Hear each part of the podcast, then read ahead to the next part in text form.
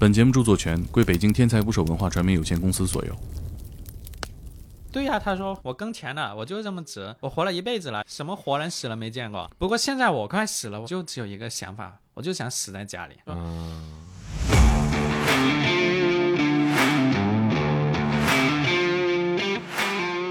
第一次去陪他的时候，我是被吓着了，全身真的非常非常瘦，皮一拉就可以拉出一层的那种感觉。走廊那边就挂着一个横幅，就是生命最后一公里。治疗过程中就哎稀里糊涂的视力没了是，谁提出了谜底？他点自己的眼睛，啊，那一瞬间是我我承认我就被震撼到。以一种临终的状态看待自己家人跟自己相处方式。这时候我觉得我不想再这样子过生活，就是我不想每次想到我老妈，好像我都只能想到那些不太开心的，大家一边在那边吃东西，一边喝咖啡，但是聊的是跟死亡相关、跟重病相关、跟人生的一些比较遗憾的东西相关的事情。如果真的到了那一天，我也不要别人来送我。我没想到有人会期待这个事情，我就想死在家里。已经不是治疗了，他用白话说，好阴功啊，就是好惨啊。摊上自己了，时日无多了，这个过程要怎么过？在老人病床上那边吵成一团。你敢那样办，你就不是我姐；你不这样办，你就不是我弟。人并不是为了这个才活在世上，他可能还有内心的一些小想法。等于说你看了一次非常完满的告别，解了自己的心结。好奇怪，大家都在哭，我就我一个人没哭。走掉那个亲人其实对我非常好，我有一种负罪感。他说你能理解吗？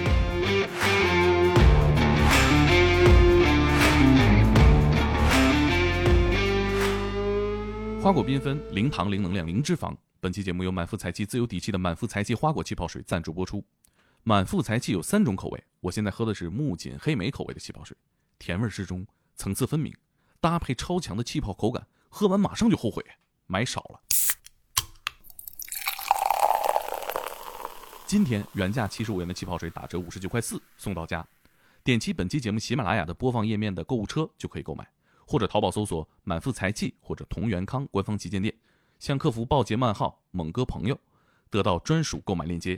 前三百名下单的朋友可以拿到满腹才气的帆布袋和明信片。芳香馥郁的馥，三滴水的气，一起快乐吧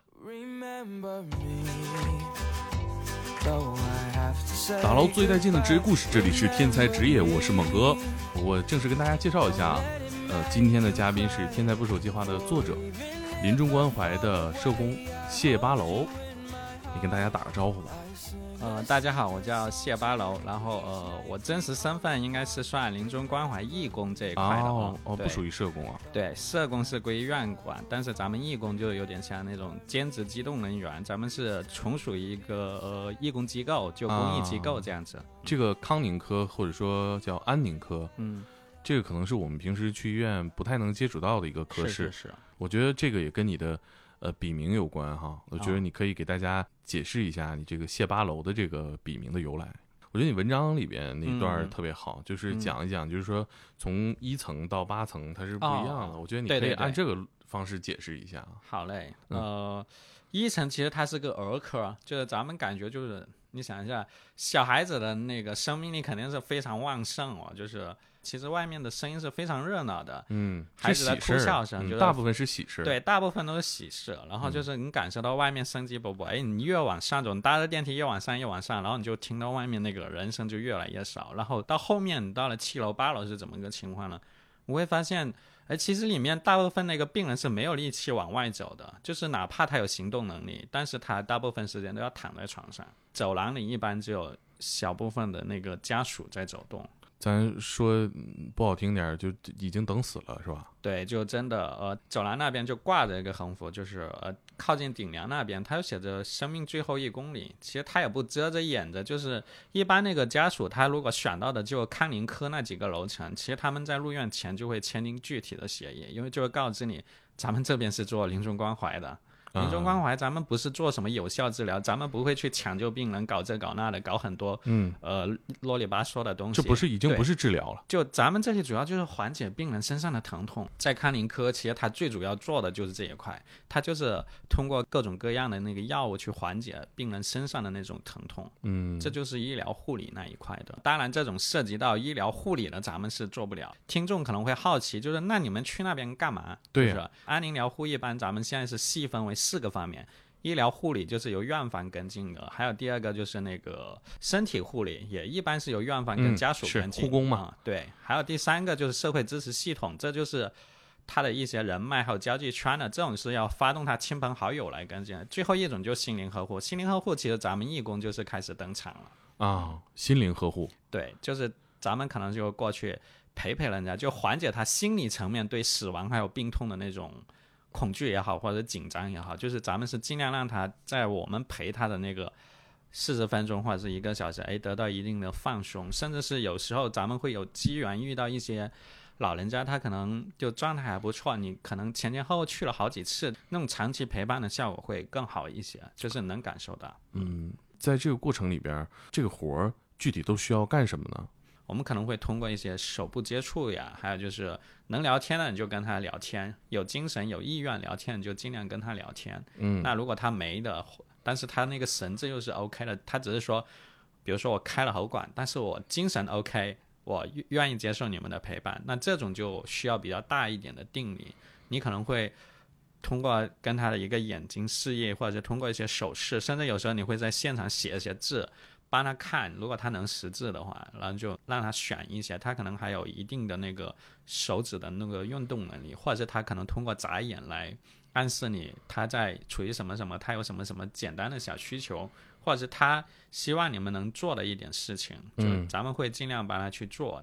我记得在你文章你发的第一篇嗯，文章，在“天才不手计划”公众号上，呃，写了一个爱出谜语的老太太，对对对，她还挺让我意外的。我跟我理解的嗯，处于这个阶段的老人的状态不太一样，是。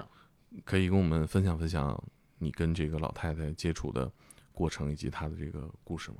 咱们这个婆婆的话，其实我她是我在那个八楼那边就是第一课陪到的那个老人家，也是让我真实感受到，其实哎，原来原来八楼跟我想象的那种沉重会不一样。像这个婆婆，我第一次去陪她的时候，我是被吓着了。那时候是五月多的时候，然后当时我还不是做主沟通义工，我还是做辅助，就是咱们还有一个资深的那个小伙伴领着我去。当我发现，哎，这么瘦的一个老人家，真的就说的夸张点，就有点像那种嗯，长期处于战乱时期的那种饥饿的小孩子的那种形态，全身真的非常非常瘦，皮一拉就可以拉出一层的那种感觉。当时他是坐在床上那边，就是在等我们，他好像就是已经通过护工他们知道哦，原来今天可能会有人来探访我哟，然后他就在那边等我们。那就咱们就是这样慢慢的去跟他聊，就是一开始我也比较紧张，我主要是也不怎么搭话，我主要是有我的小伙伴去跟他互动。这个老人当时还有什么让你觉得呃跟其他人很不一样？他其实还非常爱出谜语，就是在咱们能接触到的老人家中，他像他这样这么喜欢出谜语的，就真的只有他一个。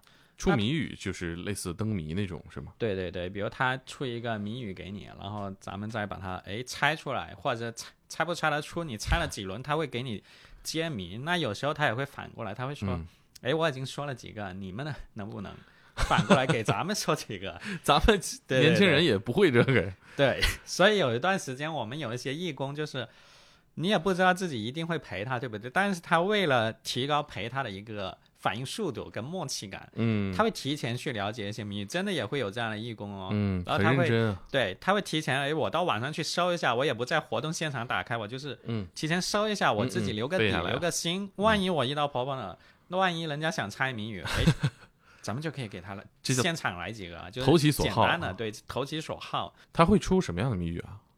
他会出一些偏生活类的。那像之前咱们有提过是、呃那个什么千条线万条线落到水面接不见，其实它明面就是个雨字。嗯他有时候会借出那个谜语，他会告诉你，哎，你生活里要注意什么什么呀？啊，比如像他出到雨的时候，他有提醒我们，哎，最近广州很多龙舟水啊，大家外出小心一点。他就好像一个啊长辈一样，就是在叮嘱你们。我感觉家里有这样的家长挺快乐的，但他跟孩子的关系好像有点问题啊。对，就孩子这边，比如说他早期，其实他早期就是，呃，运动能力下降之后，然后他当时特别爱打麻将嘛，然后有一次外出就不小心摔着了，摔得比较重，当时是晕过去了，头也磕破了好大一块，然后送医院就治疗过程中就哎稀里糊涂的视力没了，就变成失明的了，所以他内心非常的焦虑跟那个紧张。而且他当他意识到自己这个事情已经没办法再去逆转的时候，他其实内心的那种焦虑会很明显。当时是主要由他小孩子负责照顾，嗯，那照顾了一段时间，发现搞不定啊，自己家里不是只有老妈这一块啊，是，那我还有公公婆婆，我还有小孩，我也有自己的，我也很难办。然后他们几个兄弟姐妹就合起来，要不要把老妈送到哪个医院去？就嗯眼前老妈又是这样子，又经常咳嗽，就她身体状态，你嗯肉眼可见就能判断出，其实老人这种已经已经这么消瘦了，真的说的不好听，就离那种生命嗯末期已嗯经比较近了。而且很多老人在离世之前，他年龄很大了，他身体一旦在一个地方出问题了，对他其他地方所有地方都，都都撂挑子了。当时他们家里人就觉得自己照顾起来确实有压力，但咱们也不想放弃老妈。对，而且眼盲，你旁边必须得一直有人。对对对，然后他的话，后面他们是商量了个办法，就想着把老人就送到当地的那个康宁科那边去，因为那个医院离他们家还还比较近。然后他就想着去送这去吧。我结果一跟老人提，老人就急了，他说我不想去，为什么要去那里？因为谁也不想去。对，因为他听说过那是个什么地方，他不想去。啊但家里人就跟他商量了一两次，他觉得哦不行啊，你不想去就不想去，那我们怎么办？我们也有生活要过，是不是？后来一合计，还是背着他就把他给送过去了。一开始是送在四楼，四楼那边症状相对没那么严重，哦，就正常医院对，就呃，它里面也有康宁科，他是以康宁科的身份住住进去的，结果嗯康宁科病人住进去，但是相对来说，四楼没有六楼、七楼、八楼那么严重。嗯，那当时他就关注到，哎，把我送来了，那我挺不爽的。然后有时遇到他的小孩子来看望他，他就跟人家吵架，就问他，就怪他们不孝顺，就很多的抱怨。那嗯哎，后来他又觉得，好，既然你们让我住这吧，住四楼是不是？反正这都死人待的地方，那我住八楼呀。八楼不是更危险吗？不是更那个吗？你们不就这样对待老老娘的吗？那我住八楼好了。哎、他就抱着这个有点破罐子破摔，对，嗯有点像说气话这么一个态度，就去跟家里人说了。哎，家里人也也同意了，就是哎家里人也同意了这个事情，让他去八楼。那当然，家里人为什么同意他去八楼？一方面也可能是觉得自己心里有愧，就觉得，哎，确实咱们在这个跟他沟通方面欠了一点，就是像这么重大的事情，咱们只问了他一两次，哎，他不同意，我咱们就不不问了，就一声不吭就把他给送过来。他有这种怨气，现在咱们就配合一下他，就去八楼。对，哎，结果这下坏事了，送了八楼，人家又不高兴了。那更不高兴，跟你抬个杠，你怎么认真了呢？，对，然后他更不高兴了。呃，有一周他遇到非常极端的事情，因为在八楼嘛，咱们也前面也说过，就八楼整体那个病情是特别严重的一个地方。那虽然他看不见，但是他听力好呀。哎，他睡到大半夜，突突然听到旁边那个床位就慌乱的哭喊声，还有护士的脚步声啊，嗯噼里啪啦的，他就知道出事了。呃，最牛的就是就在那三这一个星期就走了三位老人，就他都听到了，他都知道，不言而喻。他又看不到，嗯，他也知道发生什么事情，因为很快又换了个新来的嘛，嗯也有一些家属会陆续过来探访的。他也知道，哎，从口音，从他们谈论的东西，你就知道，嗯哦，原来原来我这个房间就转眼一个星期就走三个。他有段时间跟我们聊起这个，他说，他用白话说，好阴公啊，就是好惨呐、就好无奈的好那种阴公啊，嗯，嗯他我们当时就能感受到，其实他对那个这病房还是还在适应中，他有一定自己的焦虑在。嗯然后他也挺紧张的，而且这时候他孩子听到了这个事情，也从其他护工那边听到了，他就做他思想工作，他就说让他搬回去，搬到四楼去吧，老妈、啊这里住不反应过来，了，这事儿不应该这么办。对，搬到四楼去吧。那老人不乐意了，为什么不乐意？因为他觉得我在八楼的时候，就是周围大部分就那个人情况比我严重，很多甚至不能说话。我跟护工之间，我反而会有比较多互动，有人陪陪我聊天，甚至是有一群义工，他们平常很少到四楼去，但现在他们经常来八楼。我跟他们有一种像成了朋友一样，嗯，我也很欢喜，就有人来看我。那我到四楼，说了不好听，我也是等死呀。那四楼那边更忙呀，人家护士也也忙的要要死要活的，人家还真不一定有这个时间。嗯像在八楼这边，就去回应你。那他权衡之后，那个老人还是同意要在八楼。为了这个事情，呃家里又闹了矛盾，又因为这个吵了一顿。嗯那，哎，这个事情吵了一顿之后，过了一段时间，我们去看他，然后当天也也有聊到这个事情，我们就告说，哎，你怎么就今天就看起来精神不太好啊？就慢慢聊到这么一些事情，他就告诉我们，他说他又感受到家里人对他不了解，他也不了解他们在想啥。哎，到后边他是，我们就说，哎，其实好像虽然咱们抱怨家里抱了挺多的，家里有一些做法可能也不太满你的心愿哦。那，哎，就是说咱们有关注到，像你前面也提到过，你小孩是不是经常来看你啊？他说对。我说他来一一趟容易吗？他说也不太容易，两三个小时呢。他有时还带着个小宝宝过来。我说那也挺困难。他他是空手来还是提东西啊？他说每次来都给我带大包小包的。我已经告诉他我没有胃口吃那么多。他说没关系妈，你可以分些给别人，就放着，就咱们这个也不容易坏，就坏了就早一点拿出来给别人。我说对呀，咱们有一天还不是看到你床头柜那边就摆满了这些营养品。我说。你要说你家小孩跟你有闹矛盾，咱们是很相信。你要说他对你一点不关心，我说，嗯，这个咱们就可能有不同的看法。他说我也知道，我我知道他们很关心我。就从这时候，我们就开始关注到这个老人家在谈起他小孩子的时候，那种口吻就变化了。嗯，他以往跟我们谈，其实他会比较多关注到自己身上的那种情绪，因为他有情绪发发不出去嘛，没没聊明白。对，没聊明白。现在他是自己转过这个弯。他是觉得，哎呀，对哦，就咱们家小孩，虽然我有时也闹他发他的脾气，但是哪怕在我这样的一种情况下，我跟他们对着干，我从四楼吵到八楼，他们叫我搬到四楼去为我好什么的，我不理他们，又吵了架。但哪怕在这种情况下，哎，他们还是坚持频繁来看我，他就会感受到哦，其实孩子们还是蛮关心我的。嗯，到后面他就慢慢知道，哎，其实我我自己焦虑的东西可能都不是这些了。原来我可能只是舍不得我我我会离开我的孩子，我我希望能不能时间长一点，就是再往后一点，就是不要这么急着就我就没了，我还可以看远一点，还可以感受多一点。那当然，这种这种情况到他后期他是也接受了，他就知道，哎，有一天跟我们讲，他说，哎，其实时间早一点晚一点都没关系哦，反正现在就到了这个时间段，那。你要说我这辈子有没有什么遗憾什么的，我也觉得没什么大遗憾了。小孩子基本就能成家的成家了，那个孙辈的能出来做事也出来做事了，甚至有个小外甥还对我特别好。有一天他都摔给我一千来块钱，那都是人家就在家里做苦力干这干那赚来的，也不是天上刮来的，就是嗯，特别让他触动。嗯，其实这个过程是他接纳自己可能要离世的这么一个过程。对，就是他从。眼盲到嗯，身体各个机能出问题，嗯，再到调整好这个心态，以一种临终的状态看待自己家人跟自己相处方式，是，我觉得是这个变化的过程哈。对，这过程大概多久啊？这个过程也没 也没多久，从我们接触到他，他那时候失明还没有一年，就是还不满一年，嗯。就对他来说，其实他还在适应中。就是咱们就不说身上的病痛，或者说因为摔倒导致的一个健康程度就迅速恶化的这么一个事情。就是哪怕只从他这一个身体失明，就眼睛失明这一块的冲击，其实都蛮不容易。他甚至能走出来，甚至有一天咱们跟他互动的时候。他给我们出了个谜语，谜底就是眼睛。我们当时都愣住了，嗯，因为我们都觉得，呃，老人的一个痛点就在眼睛那一块。咱就别提了。平时咱们都会不主动去提这个，咱们没想到他主动提出来，确实心情会有点复杂。当然你也会感受到，哎，其实老人，哦，原来他他已经这么淡定了嘛，他已经能这么坦然去谈这个事情。是谁提出了谜底？呃，谜底是老人自己提出的。到后面，因为我们中间说，哎，我们猜不出来，其实是猜出来了，但是没有说，就内心里会有点不忍心去说这个事情。就而且你也不太确定，万一咱们搞错了呢？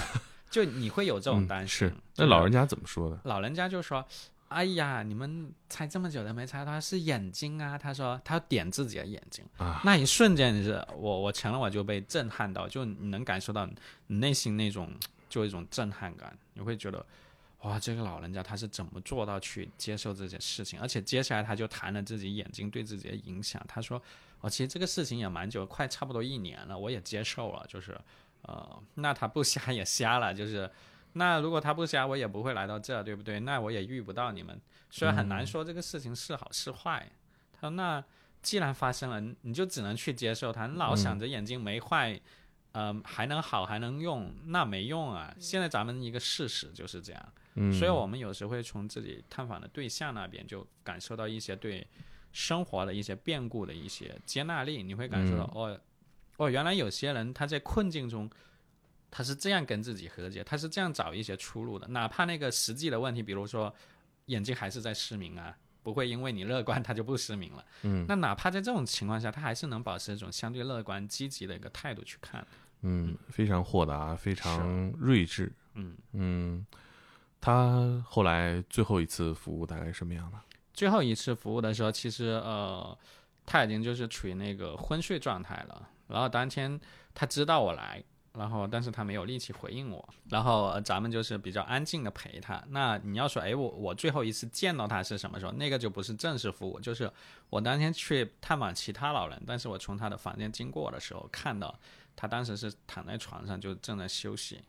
就是那个状态能感受到，跟以前我第一次见到他的时候就蹲在床上，就有点抱着膝盖在那边等我们，就那时候的精神气力还是不错的，就整个人身上散发一种那种活力感。到后来你见到他，其实会有一个很直接的观感就不一样。呃就是嗯离那种咱们认为的最后一天是越来越近。他本人也有那种意识，他也知道。嗯，他有一天跟我们说是说，我也知道我过不了多久就会没掉了。我们就问他，哎，怎么这样说？你是怎么感受到的呢？因为我们关注到他并不紧张这个话题哦，他就说，我最近都是睡觉多呀。他说，以前我没睡过这么多觉。他说我睡多觉我会头不舒服，但现在我整天都在睡觉。他说，白天睡，晚上睡，好像好像整天都在睡梦中过的。哎，我我当时一想，我心里一咯噔，我就我就大概知道了，因为其实人在靠近那个中末期的时候，其实他会慢慢回归到婴儿的那种昏睡状态为主。嗯他会清醒的时间越来越少，越来越少，很可能有一天就是那个意识就完全断掉了，就咱们这个世界就认为这个人可能就没掉了，就呼吸也不存在了。嗯在培训的时候，肯定就是说做过这些训练，不能牵扯自己的个人情感在服务上。我们在做培训的时候，他会告诉我们，你不应该对老人动太多的情感，还有你要注意你们之间那个界限。哎，比如你私人联系方式，你不要随便告诉人家呀。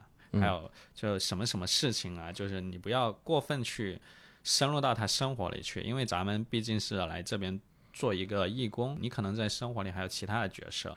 那实际上呢，你会把自己的情感投射在这一次次的服务上吗？实际上有时候会，就包括咱们嗯、最近写的两篇稿子，比如说杜爷还有这个失明的婆婆，其实咱们都会有关注到里面都会有我生活上的一些影子，就是有受到一定的触动，有些印象很深是确实有一些地方就是跟我的经历有关呀，然后呃自己会觉得，哎陪到他的时候，其实有时候好像就是在缓解你对过去的一种遗憾感。其实我看完文章，我最感动的地方，其实是你讲你自己嗯对自己的思考。文章中提到你做义工的理由，是为了搞清楚人和人、人和生命应该如何告别。这个可以分享你自己的经历吗？啊，也可以，因为我在那个现实生活中就，我老妈在我十四岁的时候就走了，但当她走了之后，其实我发现我缺了这一环，就是因为她出事的时候因为遭遇了交通事故嘛，所以我连最后一面都没见到，就是像医院里上演的那种什么病人还喘着最后一口气，艰难的跟自己的家属交代一些事情啊，都没发生过，甚至我老爸都没见到他最后一面，所以对我来说这是一个非常大的一个遗憾，然后。我过去那个十多年，因为现在自己也三十出头了嘛，然后就十多年，你有时候回想这个事情，你还是觉得无法释怀，就是你知道你内心有什么东西你缺了一部分，而且确实就是身为一个老妈，对一个家庭的影响是非常大的，你能感受到她在你心目中的那个分量。那诶，这时候我觉得我不想再这样子过生活，就是我不想每次想到我老妈，好像我都只能想到。那是不太开心的，我就老想着人家走了，或者是我有什么遗憾没有跟他表达出来，我有很多东西我想跟他说，我没没机会去说。诶，当我我意识到，诶，有这么一种义工就是做临终关怀的，我就觉得，诶，这不就是一种机会，自己可以尝试走进去，可以观摩一下其他的病人，还有他们家属怎么去应对，像是这种，呃，冲击力很大的一个生老病死这种，他们是怎么去消化的？还是说只有我才有这种困惑呢？或者说我没有告的别，我能不能通过磨练去消减它，甚至是让我有一天能足够就足够有勇气去正视它呢？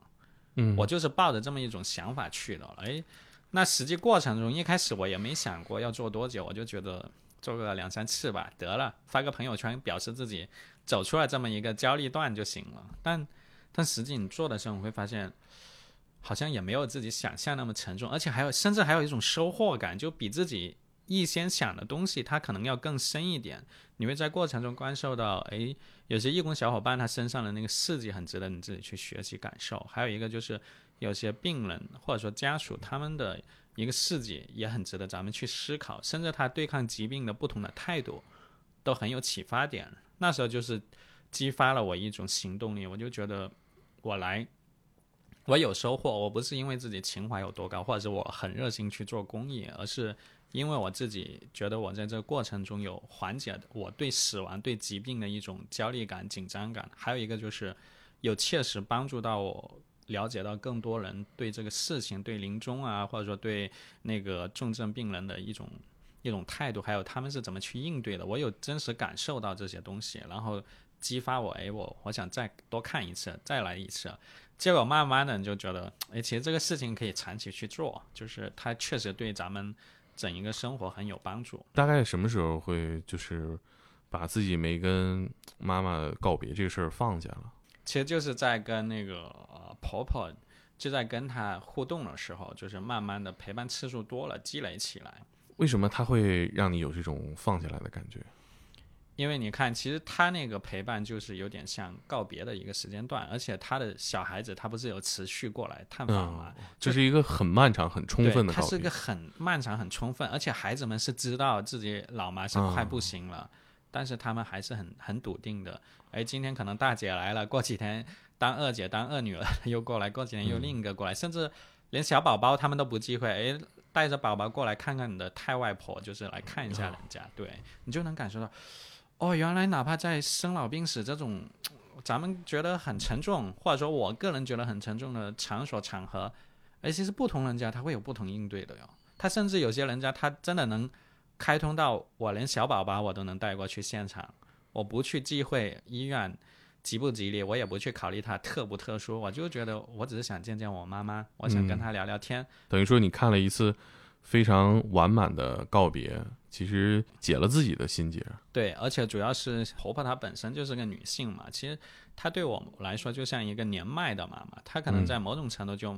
哎，弥补了我我内心中我只见过我妈妈年轻的时候，我没有见过她满头白头发的时候。但当你实际去陪这些老人家的时候，有时候是会有类似的感觉，你好像在穿越时空，在陪自己的妈妈，或者在陪其他的老人家。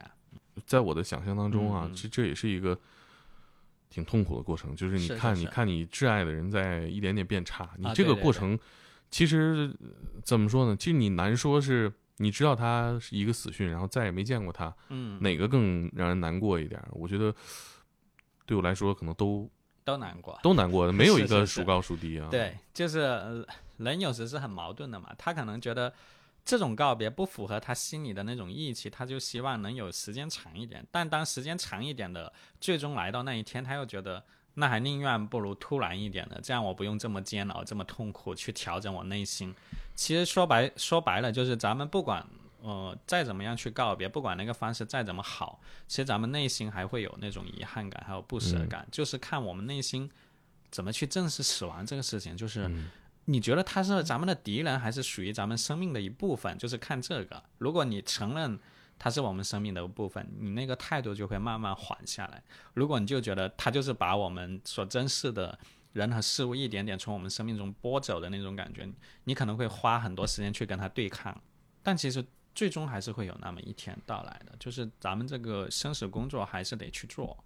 嗯，如果每个人都知道自己每哪一天要死亡，或嗯者出生的时候就知道自己寿命有多长，可能对死亡这件事的认知和接纳都会不一样。对，就是你这事儿太突然了。是啊，我前两天出了车祸，被撞了一下，嗯然后我下车之后我看了一下，整个高速路上全是车的残片，然后我还挺觉得挺感恩、挺幸运的。我第一反应是这个，我就觉得还行，人还活着呢。对，就咱们会觉得，哎，人活着就有无限可能啊，就最怕是自己出事情嘛，也是怕这个。就咱们会觉得，呃，遇到这些情况，就是生命是无价的嘛，就别的你要说财产什么的，咱还有一口气在，咱们还有双手双脚，咱们就还有一定的机会去把它又重新拿回来，或者变一种方式去生活，都是 OK 的。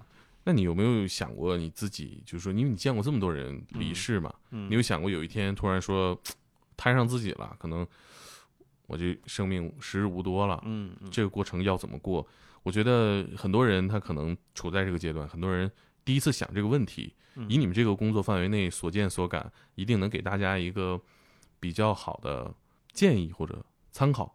其实我们有时也会去想，甚至咱们义工内部有一个叫“死亡咖啡馆”的活动，就是帮我们抒发，就是你对死亡的焦虑，或者是你在过往生活中有没有，或者是探访中有没有经历过一些生生死死的事情，然后让你很难释怀，有遗憾感、有焦虑感、紧张感、害怕感，都 OK，你就在那个场合说出来。为什么叫“死亡咖啡馆”呢？就其实布置的有点像咖啡馆的一个比较放松的一个场所，大家一边在那边吃东西，一边喝咖啡或者是喝茶都 OK。但是聊的是跟死亡相关、跟重病相关、跟人生的一些比较遗憾的东西相关的事情。嗯嗯，那这个场所我们有时就会讨论的，像刚刚猛哥说的，哎，假如生命就剩下最后一天怎么办，或者是最后一年，你计划怎么去做？嗯嗯，就我个人来说，其实我以前很少去思考这些，我是。通过做义工啊，通过去参加这一类的沙龙啊，还有培训，慢慢去思考这些。哎，万一自己有一天也摊上了这个，你怎么去准备？按我目前的设想，我会比较希望是回家，就是哎，我希望在家里度过最后一段时间。那先把自己要见的那些家里人，就是要告别的告别，道歉的道歉，就是提前把这些事情给走一走。你要道歉，说明你心里知道要跟谁道歉，是不是？对，就是比如你你在过往。生活中，你觉得可能哪些你做的不太对的，不一定是有那个勇气或者胆面去跟人家承认的。嗯哎，借着这个机会，你跟人家说一下。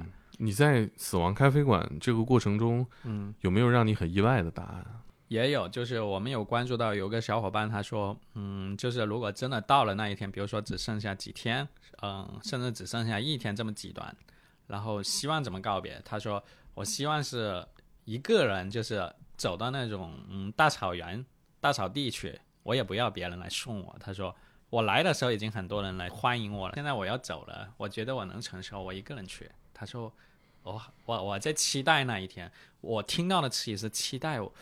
我当时是愣了一下，我没想到有人会期待这个事情。后来结束后，我私信问他，我说：“呃、为什么你用了‘期待’这种词语？因为我在我们的观感中，就是哪怕咱们真的接受了死亡，对不对？那内心应该或多或少也还是有想活着点不舍。对，咱们人就是喜欢活着的嘛。对总的来说嘛，我我就说，为什么你用‘期待’这些词呢？他说：‘你看，我是到了一个我很喜欢的草地，我本身很喜欢大自然，然后呢。’呃，我自己可以安安静静就以一种睡梦状态告别。他说：“你不觉得这很美好吗？”他这难道不值得期待吗？他这么一说，我又觉得，哦，也对哟。我说：“那我前段时间听说你身体不太舒服，你说的这个愿望会跟他有关吗？”他说：“没啊，那只是个小病痛。”他说：“我没有什么重病，我不是因为我重病才说我对这个事情有期待。嗯，我说：“哦，这样说我就放心多了。嗯，是对，像老年人他可能突然离世了，嗯。像我奶奶就是睡觉醒，第二天就没醒来了，她没有什么特别的病，嗯。然后亲属都互相安慰说挺好的，没没遭罪，这是很多老年人在离世时候家属挺关心的一个事儿。对，就是很多人他是希望自己无疾而终嘛，就是咱们古代有说有人有五福，其中有一福就是善终，就是嗯。说、说白说通俗一点就是能得好死。其实嗯咱们现在关注到的就 好多人不能得好死，或者是要受一定的煎熬，至于嗯说那种。我，得了一些奇怪的病，或者是呃恶性病，嗯重折磨的就更多了。我看你文章中还介绍到，你们会做一些事情，也属于就是临终关怀的这一部分，比如说收集大家的遗愿啊。哦，这个是我们当时通过另一个机构去，就不像是第一篇文字的那个失明婆婆那一块。嗯比如说有一个老婆婆九十多岁了，她的最后的愿望就是想喝牛奶，就是她平常话很少的，她跟人家表达就是我要喝奶奶，就是她用的话啊就是这样子。对，就这样，因为广东那一带有些人是把牛奶就是简称为奶奶嘛，就是啊这样子。她说我要喝这个，那家里人不给她喝。我我我们一开始听到都觉得不可理解，对不对？这现在也不贵，对，牛奶什么的，就是人家一个愿望给人家每天喝一瓶怎么来着？然后然后哎，后面我们了解到事情不是这样，哦是是那个老人的身体，他对那个牛奶就本身不太耐受。就他有糖不耐，他也，而且他身体真的虚弱到他不太适合去喝牛奶。那后来是护工想了一个小办法，就是有时看他实在太馋，这个就喂他一小口一小口就给。嗯，哦，他喝完之后就是整个人笑眯眯的那种状态，好像 一天就值了。咱们这一天就为了这一小口的牛奶，但是人家护工也担心，就是确实也不敢喂他很多，嗯就怕出事什么的，也挺怕这个。那这个还是一个很小的愿望啊。是，也有一些比较具体的，哎，比如说有个老人家，他长时间去想收一个歌谱什么的，歌谱啊，对，就是因为那个歌谱是老年代的嘛，也不是说什么特别嗯。大的那种名著或者是什么经典著作啊，但对他来说就是他一个呃青春时代的一种记忆，他很想去找到那个歌谱，看着里面的一些歌来唱一唱，啊，感受一下那个年代的气氛。哎，也跟朋友说过，也跟家人说过，但是都没找到，确实也不太好找。就人家找了几次也不想不想找了，后来他就把这个事情给搁着了。哎，等我们去做探访，有一次还是主动跟我们那边的义工小伙伴说起，他当时其实没有抱有就是一定要你们找，他只是随便说了一下，就是说啊，要是能帮我找到一一本什么什么歌谱就好了。然后他就顺嘴说了，结果我们的小伙伴留心了，回来就帮他找来找去找，哎，还真找到了，虽然不完整，但是把它打印就那个打印了好几页，然后一做成个小册子送给他，那个老人哇，激动到就流泪了。啊，对，就咱们觉得很小一个东西啊，但是是确实搜索起来也不太容易，甚至我们到最后就那一组小伙伴也没有找到完整的，但是人家觉得你们很用心，他没有想到就是家里人之外或者说好朋友之外，还有人这么在意他的一种感受跟需求，因为对他们家里人来说，这歌谱可有可无呀，我只要把咱们家的老爷子的那个生活护理照顾好就行了，但。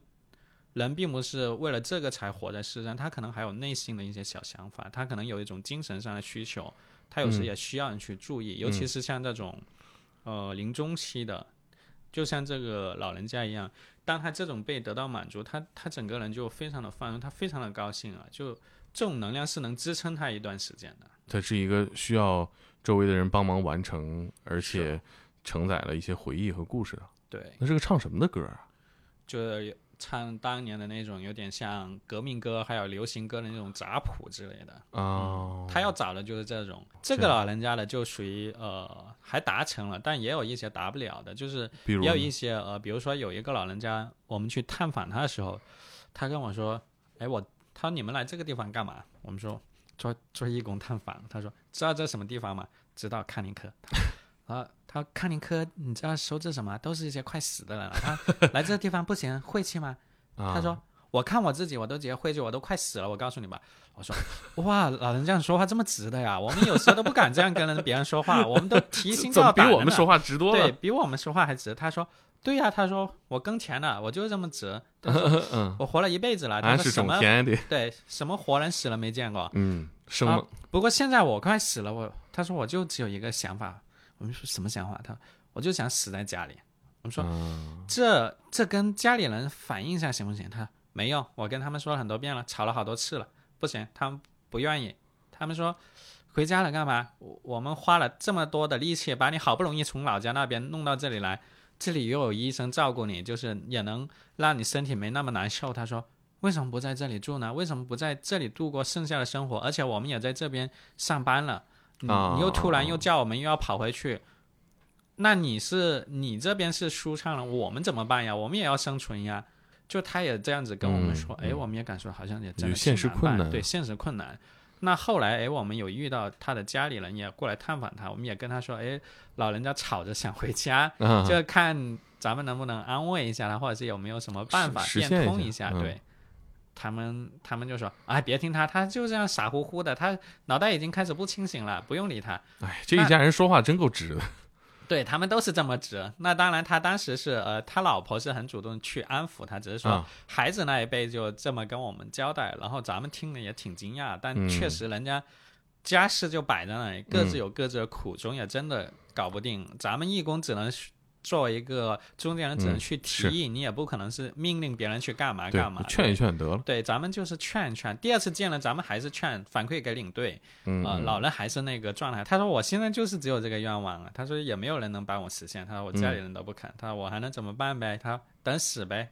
说完这个话，他就开始眼眼睛就开始望着天花板了。后面他就没有再怎么吭声了。但是你也能感受到，他其实对我们义工没有什么怨气，他只是自己嗯不满意自己现状，他也确实也跟家里人说过，也有很好生气去说，也有很生气的去质问，但是家里人也确实就这么个情况，现实就卡在这儿。嗯，到第三周的时候，咱们还想着要不要再去做一下家里的工作。如果有见到他家属，跟他说一下，哎，第三周去的时候病床空了，啊问护工，护工说走了呀，说上个星期你们探访没多久就走了呀。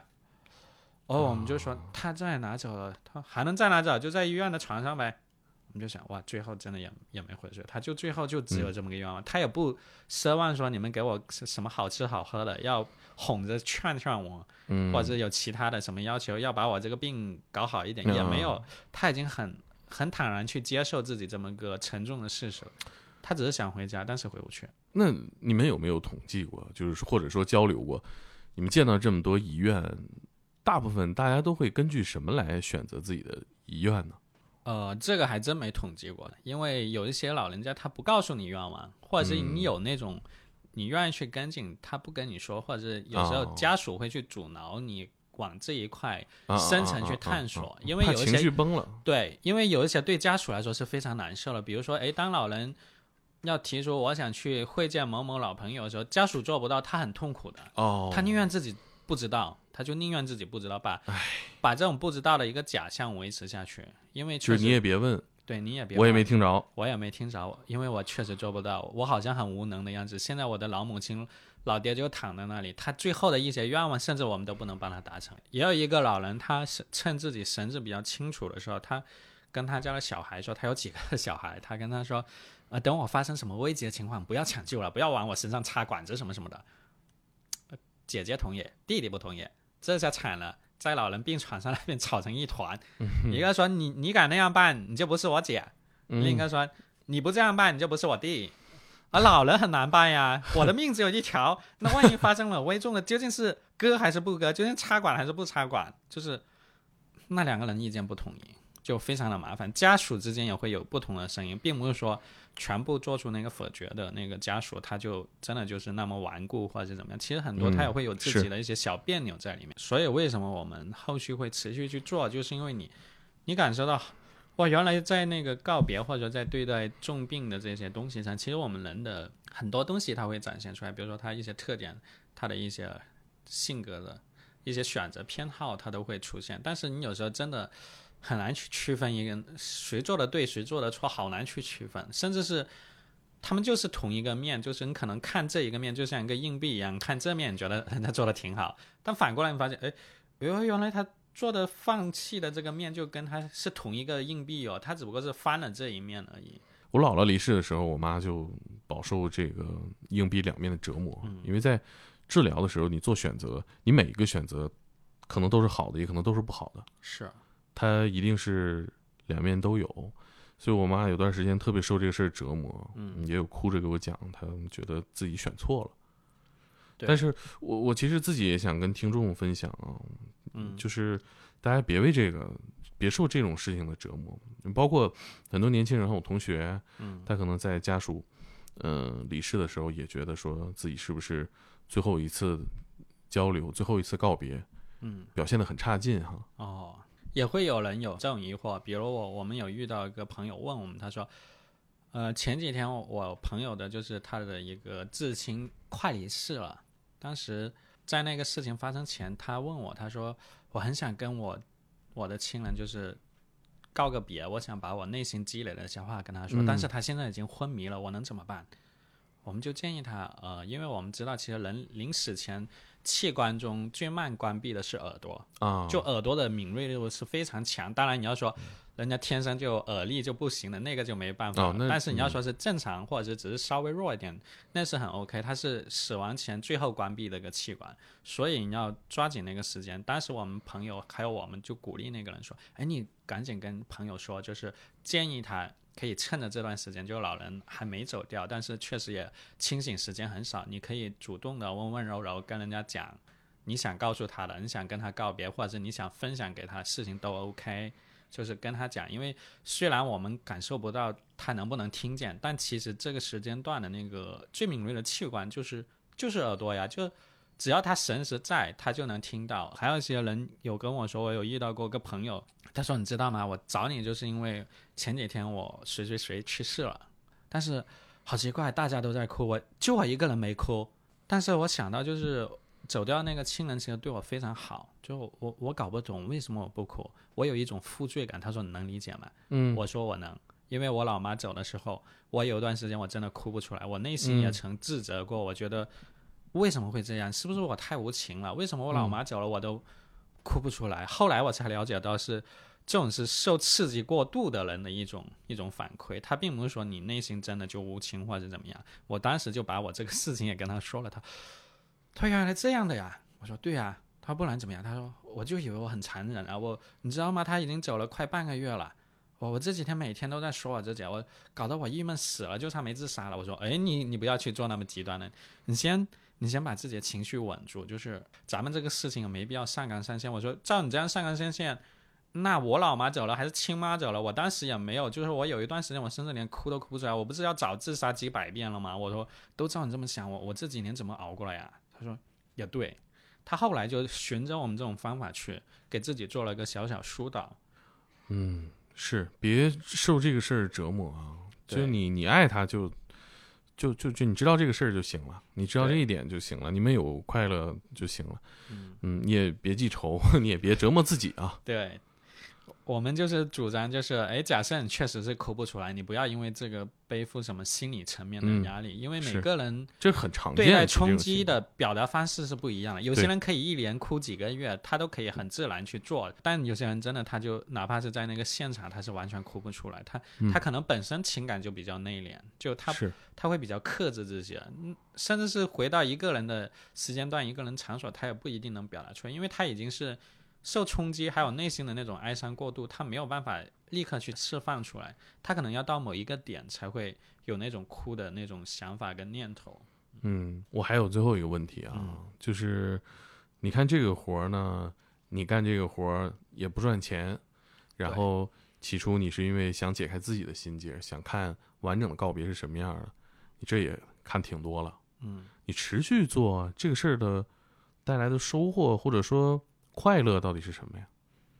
主要是有一种成长感，就是这种成长感，呃，体现在你对整一个生命的一些变故，还有就生老病死这一块，你接受的会会好一些，也是在那个过程中磨练自己嘛。就是因为有这种一种持续的启发感跟收获感吧，嗯所以会不断的去。因为生活中有遇到一些人，他会很好奇，他会说：“哎，听说你去做了一百多次，你为什么去做啊？又没钱赚，甚至你的交通费用这几年积累下来也大几千去了吧？”嗯还真的有。我想一下，对，为什么那么傻去做这个？不是因为我傻，是因为我有收获呀，我有、嗯我有，甚至我会因为这个，比如说我以前比较宅一点，哎，我有我有因为这个，我有接触到一批义工圈子的朋友呀，我有多了一些朋友啊，甚至还跟其中的几个成为好朋友。